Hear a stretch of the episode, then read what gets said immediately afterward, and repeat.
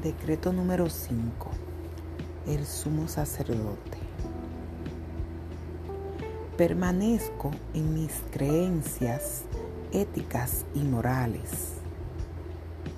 Me mantengo fiel a ella con mis acciones.